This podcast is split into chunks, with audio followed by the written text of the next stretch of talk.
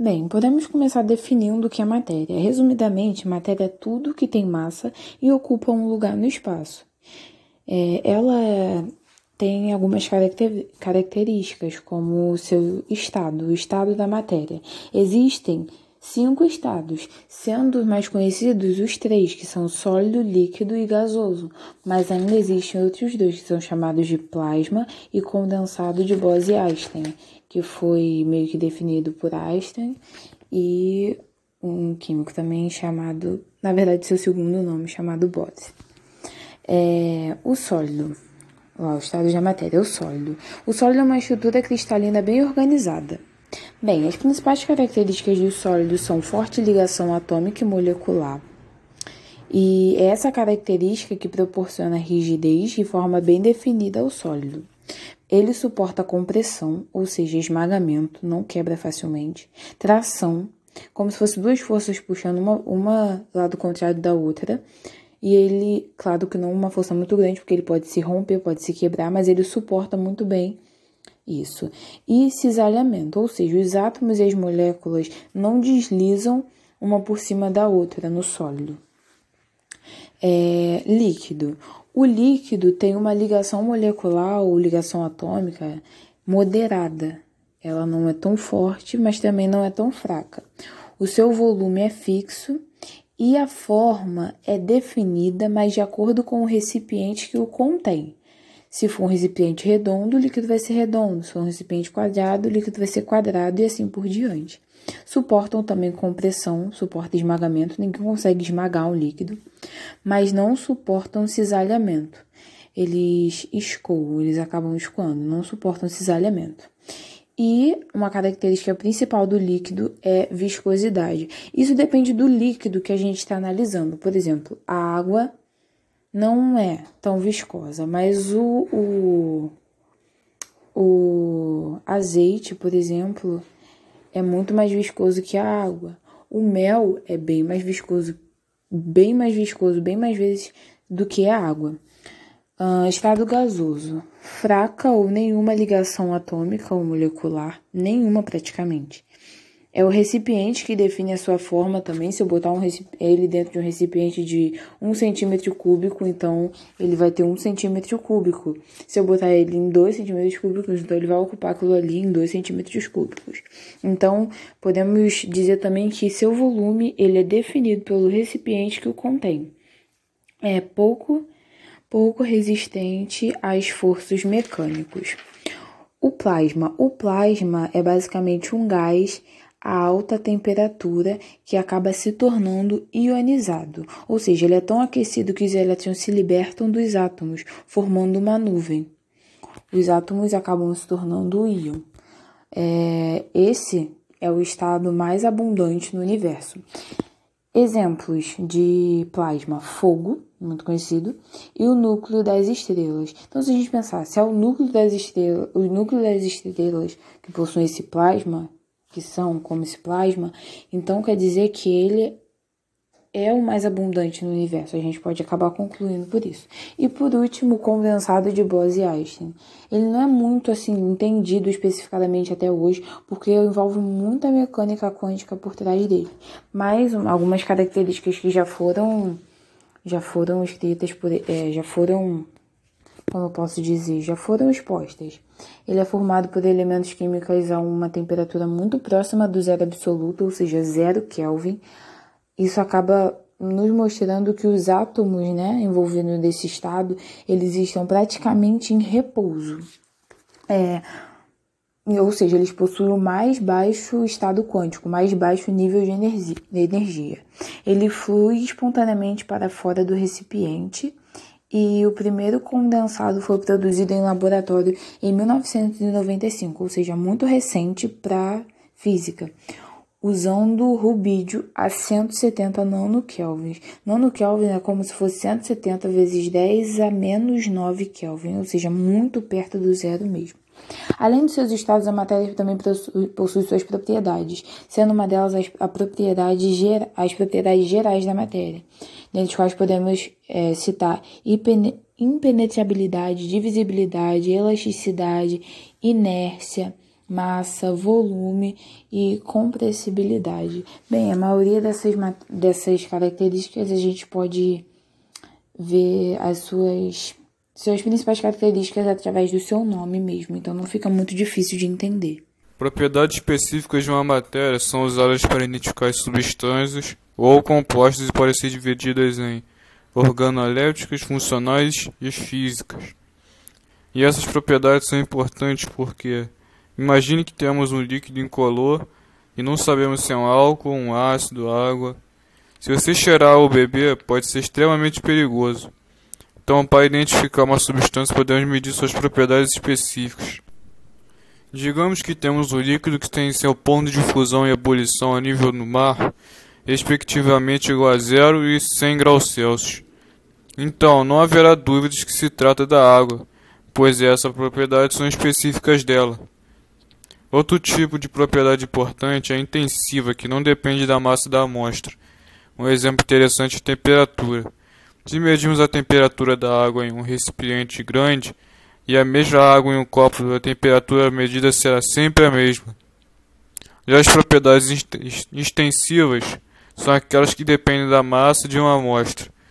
Um exemplo claro dessa propriedade é que um cubo de gelo e um iceberg, mesmo com a mesma densidade, não terão o mesmo volume. Falaremos agora sobre as propriedades químicas, que é a capacidade de substâncias sofrerem transformações. Algumas substâncias podem ter propriedades químicas classificadas em grupos funcionais, que são as funções inorgânicas e orgânicas. As inorgânicas são ácido, base, óxido da sal, e as orgânicas são as que derivam do carbono. Outro ponto importante é a dissociação iônica, onde a condutividade elétrica depende da existência de íons que transportam carga e esses íons são separados quando colocados em água. E essa dissociação facilita na classificação das funções inorgânicas, que são ácidos, bases, óxidos e sais. Os ácidos são compostos que, quando dissolvidos em água, liberam o hidrogênio como cátion, H+ possuem boa condução de eletricidade em solução aquosa, geralmente são tóxicos e corrosivos. Reagem com bases formando sal e água e liberam hidrogênio quando reagem com metais. Os ácidos possuem classificações quanto à presença de oxigênio. Os que possuem são chamados de oxiácidos e os que não possuem são chamados de hidrácidos. Quanto ao número de hidrogênios ionizáveis, monoácidos produzem 1H+, diácidos produzem 2, triácidos produzem 3 e tetrácidos produzem 4. E quanto à força ácida, podendo ser ácidos fortes, moderados ou fracos.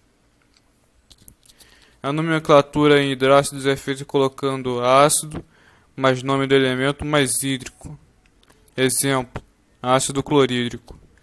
Dos ácidos é, dos oxiácidos é feito colocando ácido mais nome do elemento, mais oso ou ico. Exemplos são ácido sulfúrico e ácido sulfuroso. E os ácidos podem ser usados como matéria-prima na fabricação de explosivos e fertilizantes, estão presentes na água com gases refrigerantes, no estômago para digerir certos alimentos e em baterias de automóveis. E agora as bases. As bases são compostos que, quando dissolvidos em água, liberam hidroxila com ânion, OH-. Possuem boa condução de eletricidade de solução aquosa, têm sabores adstringentes e reagem com ácido formando sal e água. As bases podem ser classificadas quanto ao número de OH- dissociados. Monobase possui uma hidroxila de base possui duas, tribase 3 e tetrabase 4. Quanto à força básica, base forte possui um grau de dissociação de quase 100%, e a base fraca possui grau de dissociação menor que 5%. E quanto à solubilidade em água, que vão de bases solúveis a insolúveis. A nomenclatura das bases se, baseia em NOTS, as de fixo, o nome é hidróxido de mais nome do elemento. Exemplo: hidróxido de cálcio. As de nótese variável, nome é hidróxido mais nome do elemento, mais icooso. Ou hidróxido de mais nome do elemento, mais nótese em número romano. Exemplos são hidróxido ferroso ou hidróxido de ferro 2. As bases podem ser usadas em limpeza de materiais, desentupimento de canos, vários produtos de limpeza, medicamentos como leite de magnésio, e mais outras coisas.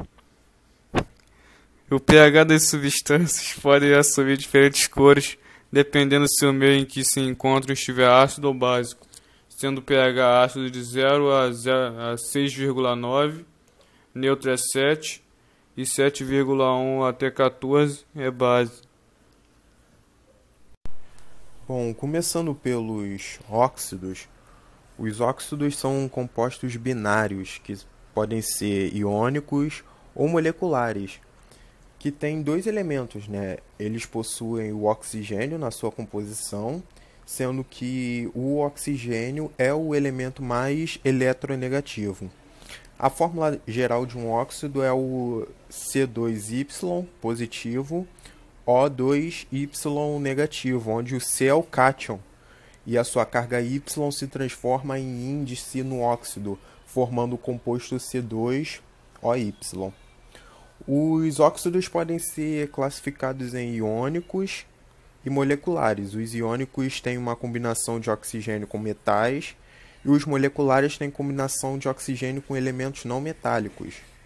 De acordo com as propriedades, os óxidos podem ser básicos, ácidos, neutros, peróxidos ou anfóteros e a, nomenclatura dos óxidos é óxido, D e o nome do elemento combinado com oxigênio. As características principais são que eles são não binários, eles são formados pela ligação do oxigênio com outros elementos, exceto flúor, e os óxidos met são metálicos ao reagir com ácidos, formam sal e água e os óxidos não metálicos, ao reagir com bases, formam sal e, e água. Os sais já são compostos iônicos que apresentam no mínimo um cátion diferente de H+, e um ânion diferente de OH-. Um sal pode ser obtido em uma reação de neutralização, que é a reação entre um ácido e uma base. Uh, a reação de um ácido clorídrico com o hidróxido de sódio produz cloreto de sódio e água. O sal formado é composto pelo ânion do ácido, que no caso aqui é o Cl-, e pelo cátion da base, que é o Na+.